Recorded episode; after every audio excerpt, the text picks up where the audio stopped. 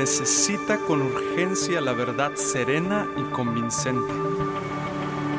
La verdad con respecto a Dios. La vida toda del hombre gira alrededor de lo que piensa y mayormente alrededor de lo que piensa de Dios. Nos urge estudiar la Biblia de manera seria. Necesitamos teología. Por eso, escucha teología. Escucha teología bíblica. Escucha perenne.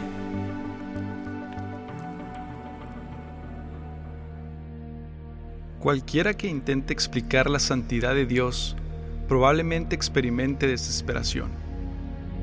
Es en vano que cualquiera de nosotros intente explicar la santidad de Dios de manera total.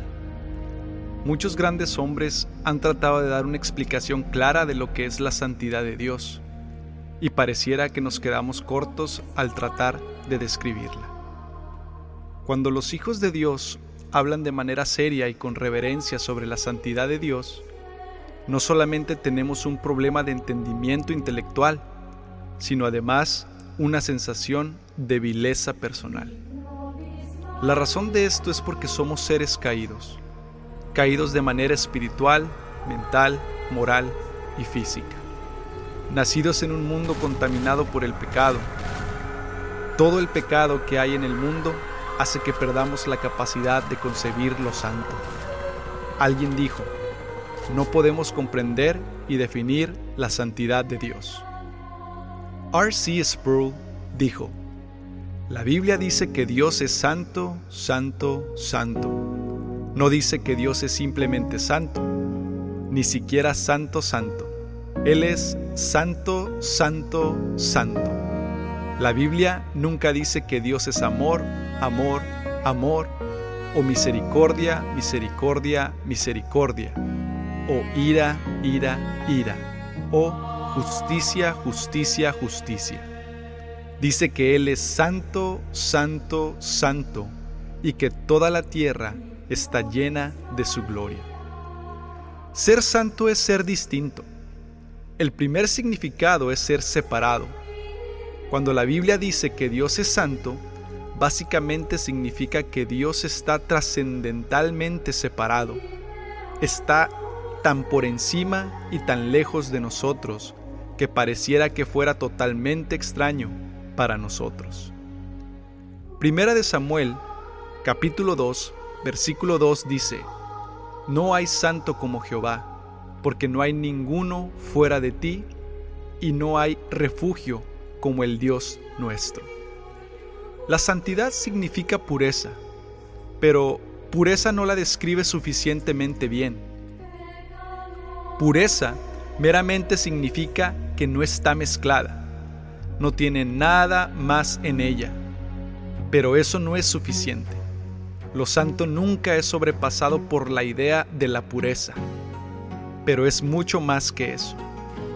Es pureza y trascendencia. Es una pureza trascendental. Dios es un Dios trascendental él habita en existencia pura y perfecta, independientemente de su creación.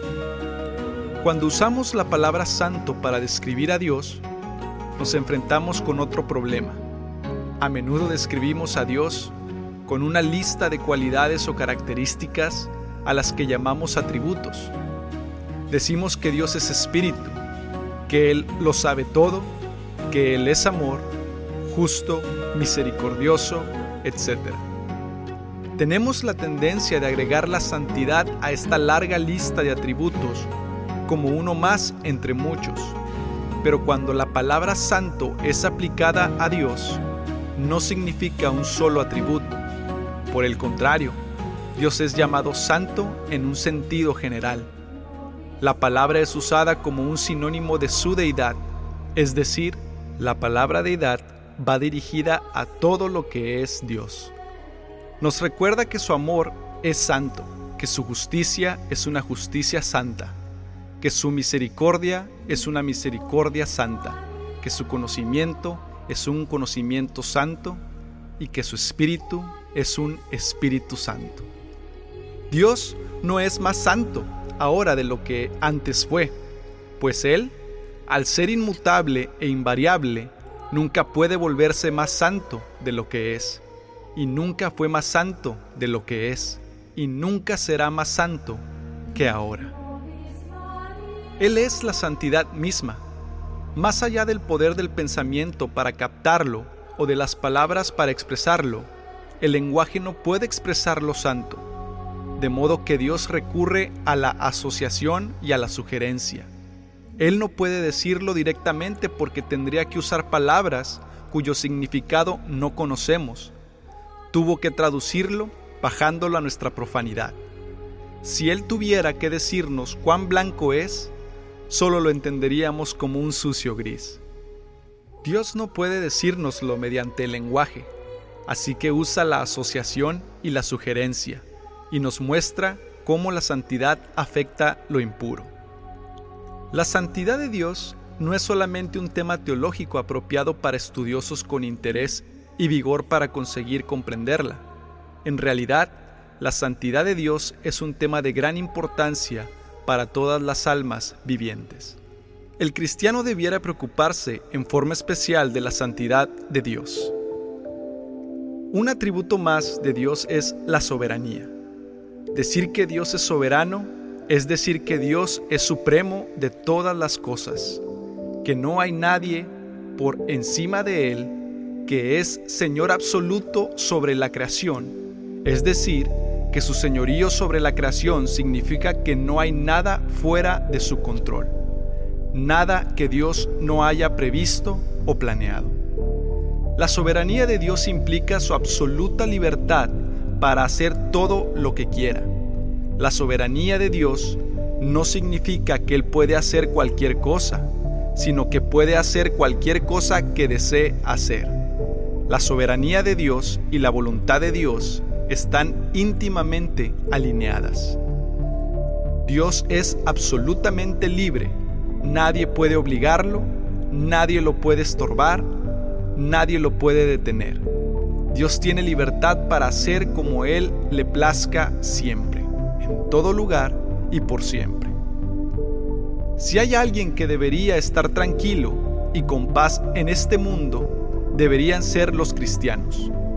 No deberíamos de estar preocupados o cargados por lo que acontece porque somos hijos de un Dios soberano, que es siempre libre de hacer lo que Él quiera. Él es absolutamente soberano y libre de llevar a término sus propósitos eternos en nosotros. Dios no hace garabatos, ni se guía por cualquier cosa que se venga a la mente, ni deja que ninguna idea le sugiera a otra. Dios obra conforme a los planes que se propuso en Cristo Jesús, antes de que todo fuera creado. Dios está llevando a cabo sus propósitos eternos, sus propósitos eternos no cambiarán. Dios nunca podría ser soberano si no tuviera el poder para realizar su voluntad o la autoridad para ejercer ese poder. La iglesia necesita escuchar estas verdades acerca de Dios cuando pensamos acerca de lo que está pasando en el mundo, no deberíamos explicarlo desde una perspectiva humana, porque si lo hacemos así, jamás entenderemos esta vida. Si queremos entender lo que pasa en este mundo, tenemos que comenzar aprendiendo lo que la Biblia dice acerca de Dios. John MacArthur dijo, si estudiáramos la Biblia, los cristianos no estaríamos sorprendidos de lo que está aconteciendo en el mundo.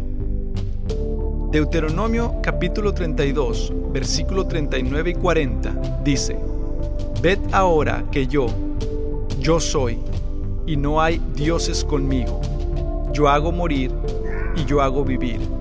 Yo hiero y yo sano, y no hay quien pueda librar de mi mano. ¿Qué es lo que implica las palabras soberanía de Dios? Aunque hay mucha maldad en el mundo, la Biblia afirma que Dios está en completo control de todo. Cuando decimos que Dios es soberano, decimos que Dios tiene el control absoluto de todo. Él hace su voluntad en el cielo y en la tierra. Frecuentemente, la enseñanza moderna da un concepto muy diferente acerca de Dios. A menudo presenta un Dios impotente e ineficaz, un Dios de lástima, más que un Dios digno de ser temido. La mayoría de la enseñanza moderna dice que Dios, el Padre, quiere salvar a todo el mundo y que el Hijo murió para salvar a todos y que Dios, el Espíritu Santo, está tratando ahora de ganar a todos los hombres en el mundo. Pero, ¿no es obvio que muchas personas estén muriendo sin haber sido salvas por Cristo y sin esperanza alguna? Entonces, si muchos mueren siendo perdidos, y si creemos que Dios quería salvarlos a todos, seguramente el Padre ha de estar desilusionado, el Hijo ha de sentirse insatisfecho y el Espíritu Santo ha sido derrotado. No podemos decir que Dios haya sido sorprendido por el pecado humano, porque esto bajaría a Dios al nivel de los seres humanos que son falibles y llenos de errores. Tampoco podemos decir que Dios permanezca impotente ante el sufrimiento y el pecado en el mundo, porque entonces estaríamos pasando por alto lo que la Biblia dice, que Dios controla hasta los malos actos que los hombres cometen. En realidad, si negamos la soberanía de Dios, muy pronto ya no tendremos lugar para Dios en nuestros pensamientos. Debemos tener presente en nuestra mente que es Dios quien gobierna sobre la tierra y todo lo que existe. Dios controla la naturaleza, Dios controla al hombre, Dios hace que las personas crean el Espíritu Santo llama a los escogidos de Dios. Dios controla la historia. Un atributo más de Dios es la supremacía. Definamos por tanto supremacía. El diccionario de la Real Lengua Española define supremacía como grado supremo en cualquier línea, preeminencia, superioridad jerárquica. Podemos afirmar sin duda alguna que la supremacía se deriva o proviene de lo supremo, de lo más alto, desde la perspectiva jerárquica. En otras palabras, no hay nada superior al ser supremo. En una de sus cartas a Erasmo, Lutero decía, vuestro concepto de Dios es demasiado humano. La supremacía absoluta y universal de Dios está positivamente declarada en muchos lugares de la Escritura. La supremacía de Dios sobre las obras de sus manos está descrita en la Escritura. La materia inanimada y las criaturas irracionales cumplen los mandatos de su Creador. A su mandato, el mar rojo se dividió y sus aguas se levantaron como muros. La tierra abrió su boca y los rebeldes descendieron vivos al abismo. Cuando Él ordenó, el sol se detuvo y en otra ocasión volvió 10 grados atrás en el reloj de Acaz.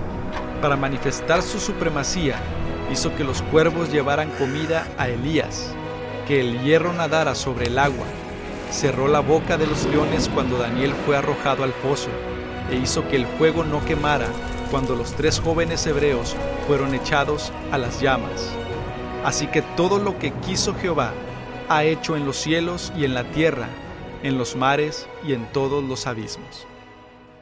Charles Meissner, un especialista científico en la teoría de la relatividad general, expresó el escepticismo de Albert Einstein en cuanto a la Iglesia, con palabras que deberían despertarnos de la superficialidad de la experiencia nuestra con Dios en la adoración. Charles Meissner dice, el diseño del universo es sumamente magnífico y no se debería pasar por alto. Más bien, Creo que es por esto que a Einstein le importaba poco la religión organizada o de institución. Aunque me da la impresión de que él era un hombre básicamente muy religioso. Él debe haberse fijado en lo que el predicador decía de Dios y debe haber percibido que blasfemaba. Él había visto mucha más majestad de la que jamás hubieran los demás imaginado. Supongo que simplemente él percibía que las religiones por las que él pasó no tenían ni brindaban respeto al Creador del universo. A Dios se le disminuye sin intención.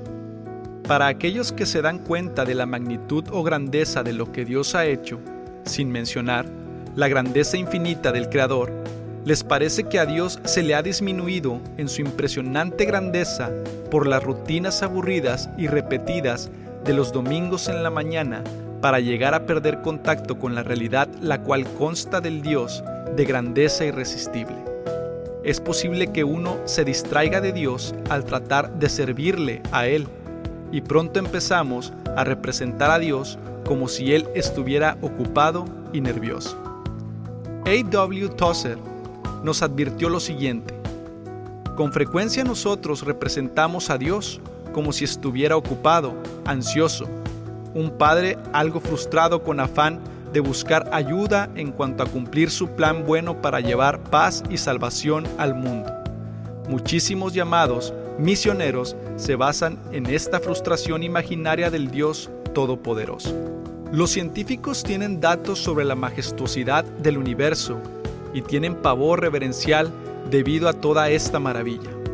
Y ellos dicen lo siguiente, si hay un Dios personal, como los cristianos dicen, que habló y este universo llegó a existir o ser, entonces hay un cierto respeto, reverencia, maravilla y pavor que se producirán al hablar nosotros acerca de Él aun cuando lo adoramos.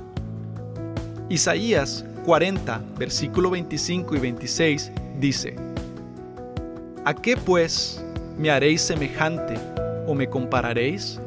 Dice el Santo. Levantad en alto vuestros ojos y mirad quién creó estas cosas.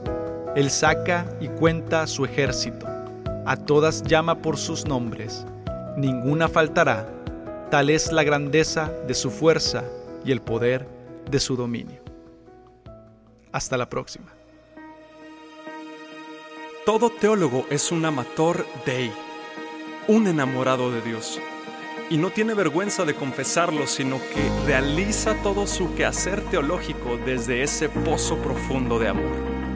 Mientras más profundo vayamos en la palabra de Dios, más alto nos elevaremos y adoraremos a Dios. El estudio teológico debe generar en la persona una actitud de sumisión al Señor tal que su conocimiento se vea corroborado por su testimonio. El propósito último de estudiar teología es simplemente el de producir una actitud cada vez menos centrada en el yo y más hacia la persona de Cristo.